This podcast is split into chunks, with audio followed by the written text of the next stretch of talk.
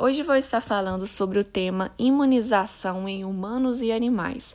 Quem tiver dúvidas a respeito dos tipos de vacinas, cuidados e conservação, vou estar explicando resumidamente para vocês.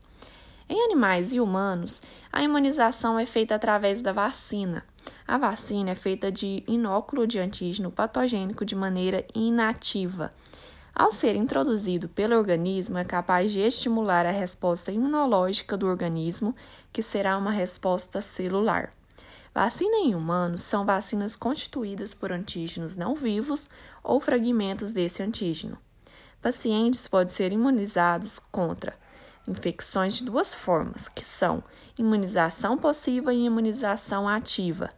Vacinas em animais são vacinas que podem ser simplesmente de natureza infecciosa ou não infecciosa.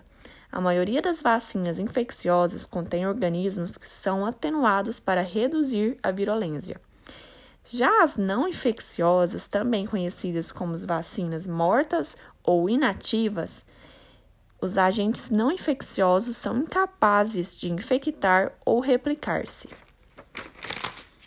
Os cuidados em humanos são o uso de vacina, que deve ser administrado apenas nas doses e vias recomendadas pelo fabricante no rótulo, e não deve ser administrado mais vezes que o necessário, também em animais.